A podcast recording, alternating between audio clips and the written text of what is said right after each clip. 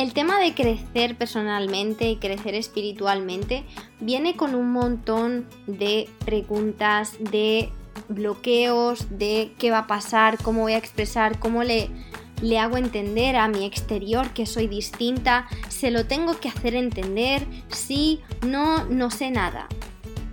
Esto viene de un mensaje que una de vosotras me mandó y decidí que iba a hacer un podcast porque creo que es un tema muy recurrente y que todas y todos nos podemos beneficiar de esta conversación. Así que vamos a hablar aquí hoy de esto, en este capítulo de Primero Yo, donde hablamos de cosas que nos incomodan, de barreras que nos encontramos en el camino, de manera de conocernos, de potenciarnos, de encontrar nuestra magia interior y sobre todo de aprender a querernos. Bienvenidas y bienvenidos al episodio número 106 de Primero Yo. Hola mis pequeños aguacatitos, ¿cómo estamos? Bueno, siento que aquí en mi camita de estos días que llevo me están surgiendo un montón de cosas y, y un montón de nada. Lo que parece estar en una cama todo el día a la vez es como que es exactamente lo que necesitaba para la inspiración, para todos los mensajes que me están llegando y para un montón de cosas. Así que he decidido grabar también este podcast porque recibí un mensaje que, por cierto, lindísimo y que te prometo que sé que me estás escuchando, me llegó al corazón como todos los que me mandas y resulta que me parece que esto es algo por lo que todas y todos pasamos, yo también he pasado, así que quiero que lo hablemos aquí, así a corazón abierto. Obviamente esto va a contener partes de mi opinión y de mi experiencia personal, pero al igual que todos los demás podcasts, pues esto es lo que le ha pasado a Raquel, lo que Raquel ha investigado y lo que a mí me ha servido para ver si te sirve a ti. Si tú quizá tienes otra opinión, otra experiencia que nos pueda aportar, me lo puedes compartir, yo lo comparto aquí o en Instagram o en donde sea.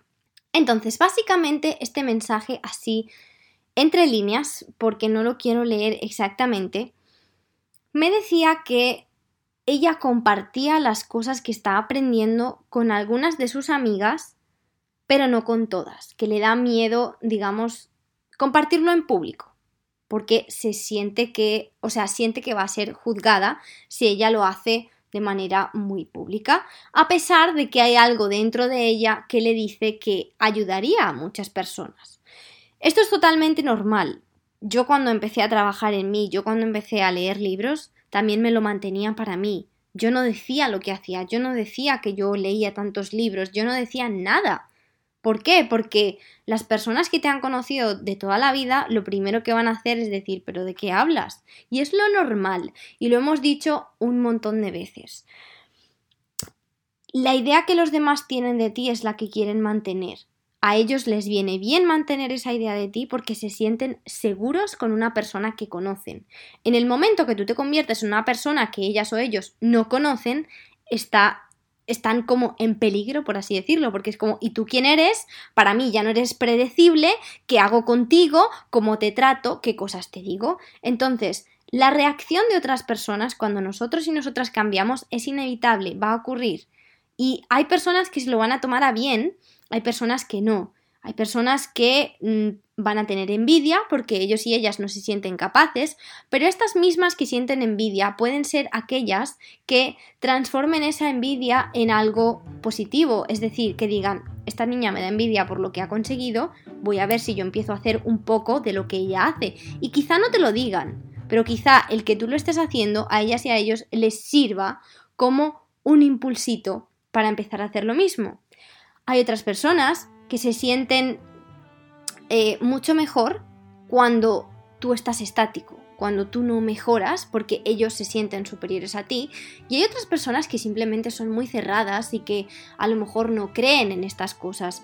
Y te voy a decir algo, se nos ha castigado por muchos años eh, el hecho de conectar con nuestra intuición, el hecho de mm, aprender, el hecho de creer simplemente en la brujería.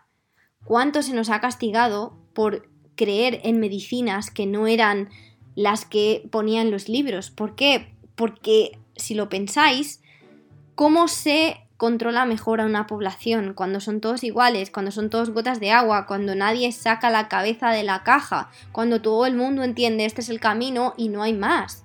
En el momento que la gente empezaba a sacar la cabeza, a ver otras alternativas, a curarse de otras maneras, a conectar con intuición y a decir, no, esto yo no lo hago, se volvía un peligro para las personas que intentaban de alguna manera mm, tener a la sociedad controlada. Entonces, ¿qué pasa? Que se castigaba tan duramente que hubo un momento que dejamos de conectar con nosotras, con nosotros, con otro tipo de maneras de sanarnos, de vivir en, la naturaleza.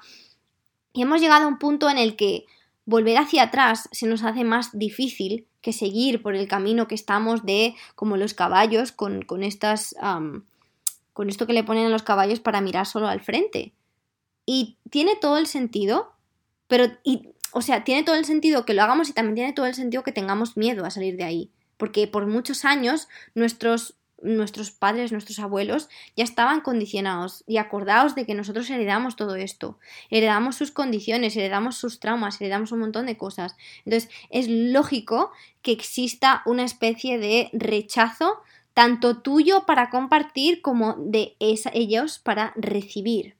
Eso dicho por una parte. Por otra parte, yo creo que cuando ella menciona como que tiene miedo a exponerlo en las redes sociales, porque hoy en día como que parece que todos mm, exponemos lo que hacemos, pero no, esto no es para todo el mundo. No todo el mundo en las redes sociales son creadores. Hay personas que son creadoras y hay personas que consumen simplemente.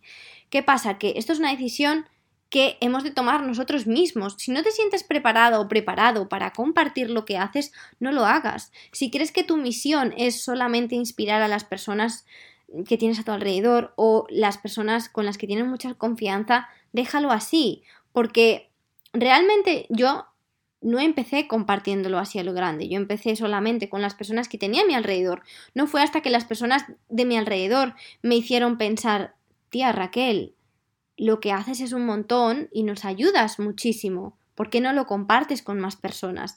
Y yo, por decisión propia, a pesar de que tuve mucho rechazo de mí misma, dije, lo voy a hacer y lo quiero hacer. Y a veces se siente difícil, y a veces se siente que la gente te juzga, y a veces se siente que lo que hago no tiene sentido, lo que hago a lo mejor no tiene suficiente valor. Y eso es el ego que te viene y te dice no hagas esto porque te estás saliendo constantemente de tu zona de confort, porque constantemente tienes que ser vulnerable. ¿Cuántas cosas he compartido yo con vosotras y vosotros aquí?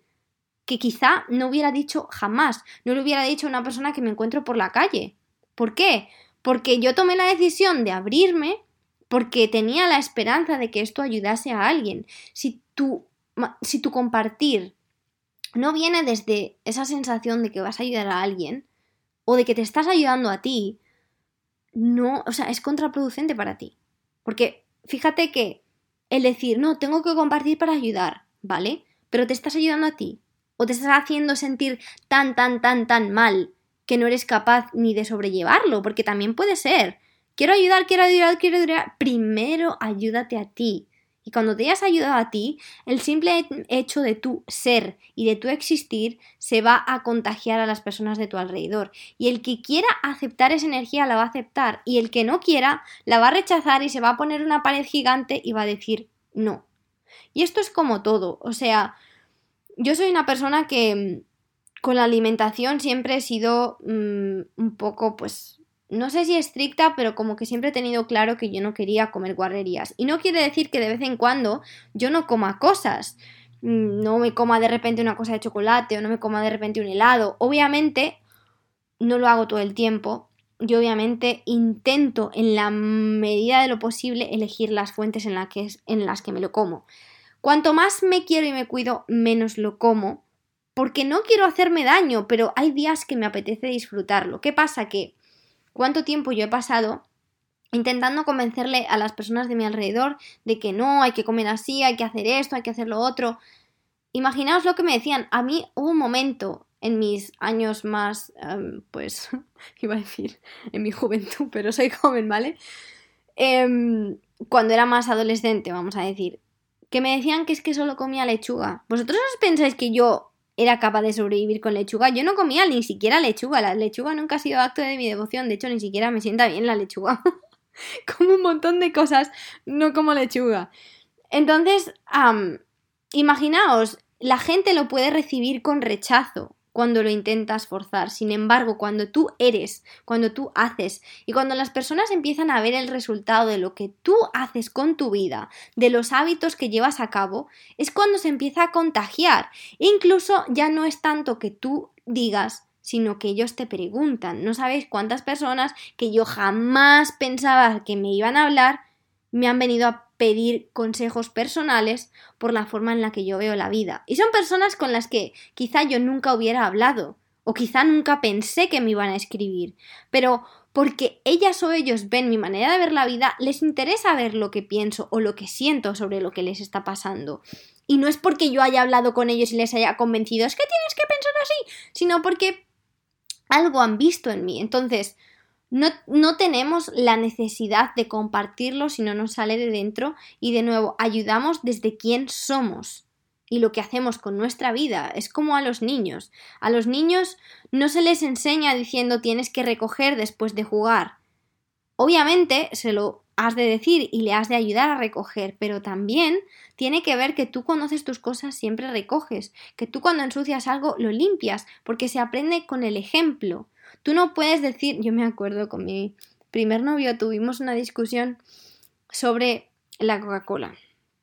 O sea, es que no os podéis imaginar la de conversaciones que yo he tenido intentando cambiar los hábitos de las personas hasta que entendí que, que, que las discusiones no van a sacar lo mejor de esa persona, simplemente van a crear una barrera de rechazo gigante y que van a ser ellos los que se van a dar de boca con la vida y van a decir, uff, esto a mí no me sirve, yo no puedo seguir comiendo así porque no me hace bien. Bueno, el caso, él bebía mucha Coca-Cola y yo nunca he bebido nada de eso.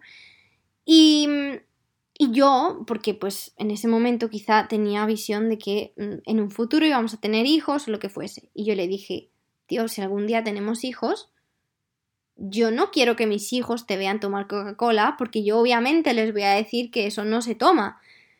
Y él me decía, bueno, pues cuando ellos no estén o se les dice simplemente que solo los mayores. Y yo le, yo le dije, no. O sea, ¿tú cómo vas a inspirar a tus hijos a no tomar algo cuando tú, uno, o lo escondes, o dos, les dices que solo se toma de mayor? Ellos lo van a querer, obviamente. Se enseña con el ejemplo. Y me acuerdo que en ese momento él no lo entendía. Obviamente a día de hoy sí lo entiende y me da razón en eso y mucho más. Porque él dice, no, pues obvio, ¿cómo voy a tomar eso delante de unas criaturas cuando yo no quiero que lo tomen? Pero fijaos que yo se lo intenté forzar. Él no lo, no lo entendió. Y la vida le puso en, un lugar en el que él lo entendió y ahora mismo él mm, tiene un estilo de vida bastante más saludable y es así como inspira a las personas de su alrededor. Entonces, no puedes mm, inspirar engañando. Se puede, y hoy en día hay muchas personas en las redes sociales que muestran cómo se toman un montón de cosas saludables y luego es todo mentira. Y yo lo he visto de primera mano, pero al menos hay algo de bueno en eso y es que te puede inspirar a tú hacer algo parecido y a llevar una vida mejor. Ahora, estas personas de las que tenemos tanto miedo de qué van a decir de mí, cómo van a ser, yo te voy a decir una cosa. No te preguntes si tú les sirves. Pregúntate si ellos te sirven a ti. Porque cuando tú estás intentando ayudar, imaginaos que yo me centro en todas esas personas que me ven o me escuchan y me critican. Yo habría parado de hacer esto hace un montón de tiempo. Pero a mí una persona que me critica o que dice, guau, esta es una loca de la vida, a mí esa persona no me sirve, porque yo no la necesito. Yo no yo ¿para qué voy a centrarme en esas personas en las que me critican? Voy a centrarme en esas personas a las que realmente les sirve. ¿A mí me sirve tener una amiga o un amigo que todo el día me critique o me diga mm, que lo que soy no le gusta? No me sirve para nada. Entonces, ¿por qué quiero hacer algo para mantenerle en mi vida? ¿Por qué quiero mantener teniendo mm, unas redes sociales que sean lo que esa persona espera si no es quien yo soy o quien yo quiero ser? Que me deje de seguir si me quiere dejar de seguir, o que deje de ser mi amiga o mi amigo. Que no te digo que a veces no duela por dentro un poquito, a mí a veces todavía me duele y a veces todavía recibo comentarios de personas que me conocían antes de haber cambiado tanto que me dicen ¿y quién eres o quién te crees? Pero vosotros pensáis que si yo me quedase solo con eso, estaría aquí donde estoy. Os prometo que todos los buenos mensajes que recibo y, o sea, todas esas personas que me han dicho, Raquel, me has cambiado la vida, ¿cómo yo me voy a centrar en las que me critican? ¿Cuál era mi función al empezar? Ahora te pregunto, ¿cuál es tu función cuando intentas que otras personas se inspiren? Si tu función es que se inspiren, déjales que se inspiren. Si no se quieren inspirar, que no se inspiren. Lo que sí te quiero decir es que el mundo necesita más de ti. Necesita que compartas quién eres, lo que haces, tus sueños, porque tú eres única o único. Y todo lo que está ahí fuera que tú crees que podría estar disponible algún día, está disponible para ti. Pero para que esté disponible, tienes que empezar a compartir, a ser quien tú eres. Y cuando digo compartir, no es esencialmente en las redes sociales, sino en tu vida en general. Necesitas ser tú, necesitas permitirte. Y que tu entorno es importante, pero entonces tu entorno va a empezar a cambiar. Si es que tú empiezas a cambiar la forma con la que te enfrentas al mundo, la forma en la que ves las cosas, obviamente tu entorno va a empezar a cambiar, porque van a haber personas que van a empezar a separarse, van a haber otras personas que empiecen a unirse a ti porque les gusta quién tú eres, o lo que les inspiras, o cómo les haces sentir cuando están contigo. Y todo eso está bien. Y todo eso obviamente a veces es un proceso doloroso, a veces es difícil, el, el... especialmente a lo mejor con la familia, porque pues la familia es la familia, y si no quieren entender, como me acuerdo cuando yo dejé de comer gluten y lactosa, en mi familia eso no se entendía. Era como que no, pues en esta casa se come esto y es lo que hay. Y en ese momento a mí me sentaba tan mal porque no me, no me sentía validada, porque sentía que, que, aberración estamos haciendo aquí cuando el gluten no es algo que sea, que sea bueno y que solo hay ciertas personas que se benefician de lo tratado, lo maltratado que está el trigo hoy en día. ¿Cómo me puedes estar diciendo que hay que seguirlo comiendo si tú también tendrías que dejarlo de comerlo? Pero hay que entender que eh, nuestros padres vienen de, otra, de otro punto de vista, nuestros abuelos vienen de otro. Para ellos lo que para ti está bien, quizá para ellos no. Entonces, hay que aprender a respetar y hay que aprender a conectar con lo que nosotros creemos y somos para no dejarnos como, digamos que es como que al principio, hasta que lo tenemos claro, estamos en una línea como esta gente que hace equilibrio, ¿no? Que están ahí encima de esa barra que uno cuando los mira siente como ¡Ah! que se cae. Pues estamos ahí como que de repente para un lado, de repente para el otro y cuando te juntas con personas que no, sientes que tienes que volverte en tu yo anterior para no decepcionar su visión o que tienes que dejar de pensar como piensas. A lo mejor las mejores conversaciones que puedes tener con tu familia no son sobre el gluten y la lactosa porque sabes que ellos no lo quieren escuchar o no se quieren abrir, pues simplemente habla de otras cosas y habla de ello solamente si te preguntan. Porque ¿qué pasa? Que también hay una época en la que cuando uno empieza a cambiar o a desarrollarse tanto espiritualmente como mmm, personalmente, hay una etapa en la que uno se siente superior y lo dice desde un punto de vista como un poco de superioridad, tipo, ah, pero es que lo que yo pienso es mejor que lo que tú piensas. ¿Por qué crees que es mejor? No tiene por qué ser mejor. Quizá esa persona, para quien es en este momento, le sirve más ser como es. Y que el que tú hayas alcanzado una libertad dentro de ti haciendo ciertas cosas, es decir, yo te puedo decir que que sí, que a lo mejor mi familia o personas que conozco del pasado se podrían beneficiar de todo el trabajo que yo he hecho, hago y promuevo, porque el cómo yo me siento en comparación con cómo me sentía es 12.000 veces, bueno, 12.000, porque 12.000, porque no 500.000 veces mejor de lo que yo me sentía. Y yo sé que esto está disponible para todo el mundo, no solo para mí, que es un trabajo que todos podemos hacer y que cada uno tenemos nuestro camino. Y, pero claro, porque piensas que tú tienes la capacidad de decirles lo que es mejor para ellos.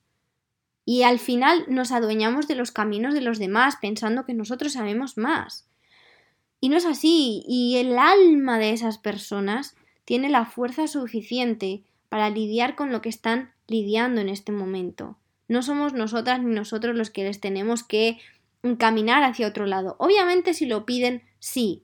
Y existe otra manera que es, como yo siempre digo, compartir lo que te sirve. O si sientes que hay una amiga que se puede beneficiar de algo que tú haces. De, imaginaos, que con este cuaderno de la gratitud, yo lo amo, yo lo creé yo, pero yo lo amo y yo lo comparto constantemente a todo el mundo. Imagínate que tú lo haces, te viene súper bien y le dices a cuatro amigas tuyas, tía, descárgatelo porque es lo más, porque me ha cambiado la mentalidad muchísimo, porque me siento mucho más en paz con mi vida. De esas cinco personas a las que se lo dices, a lo mejor hay dos que lo hacen, que lo sienten y que maravillosamente, pero hay tres que te dicen, tía, a ti se te va la olla, hay otra que procrastina y tú eres consciente de que está procrastinando, que no se está queriendo querer a sí misma, que no lo hace porque pone la excusa de no tengo tiempo, eso no me va a servir lo suficiente, cuando tú sabes por tu propia experiencia que el hacerlo le va a servir un montón y que se va a sentir mejor. Pero ahora te digo, ¿por qué crees tú que forzarle le serviría? A lo mejor ella tiene que llegar un día por sí sola a sentirse tan, tan, tan, tan mal, que ella llegue un día y encuentre, quizá no este, pero otro cuaderno de la gratitud, y diga, wow, yo tenía que hacer esto. Pero tiene que darse cuenta ella o él. Entonces, por mucho que nosotros les queramos mirar, porque está esa sensación de, ah, pero es que no lo estás haciendo por esto, es que yo veo que es que te estás dejando para último lugar, pues sí, quizá, pero a lo mejor tiene que verlo en su momento. Y por mucho que les veamos, entre comillas, como débiles, porque no se atreven a hacer el trabajo con ellos mismos, así tienen que ser. Porque de verdad que el maestro llega cuando el alumno está listo. Entonces, por mucho que queramos forzar en los demás, no va a servir. Así que yo, de verdad que de aquí saco que siendo nosotras y nosotros es como inspiramos a los demás que el mundo necesita más de quien realmente somos, nos necesita auténticos y nos necesita mostrarnos en el mundo de manera auténtica, pero no solo en las redes sociales, yo digo en cada día, porque yo creo que el mayor impacto no lo hacemos en las redes sociales, porque al final en las redes sociales subimos, bajamos, que si scrolling, que si miro, que si luego se me olvida, pero en las personas con las que estás constantemente en tu día, eso no te pueden hacer scroll down, no te pueden pasar a la siguiente foto porque estás ahí y porque ven tu cambio y porque ven la energía que se ve en tu cara y porque ven ven todo de ti. Entonces, mm, pues eso, que os compartáis con el mundo siempre y cuando os beneficie a vosotras y a vosotros también. Yo creo que el ser auténticos con nosotros y con los demás es el mejor regalo que podemos tener. Hay veces que la autenticidad es difícil porque nos cuesta llegar a un punto en el que nos gusta la persona que somos, pero por eso es tan importante conocerse y saber conectar con lo más hondo de nosotras y nosotros. Y bueno, ahí os dejo esto como siempre impregnado de mis mm, experiencias. Ojalá os sirva un montón. Os quiero un montón y acuérdate de que cuando tú aprendes, el mundo aprende. Cuando tú mejoras, el mundo mejora. Y cuando tú te quieres, el mundo te quiere más y se quiere más. Nos vemos en el próximo episodio. Gracias por ser tú. Te adoro. ¡Mua!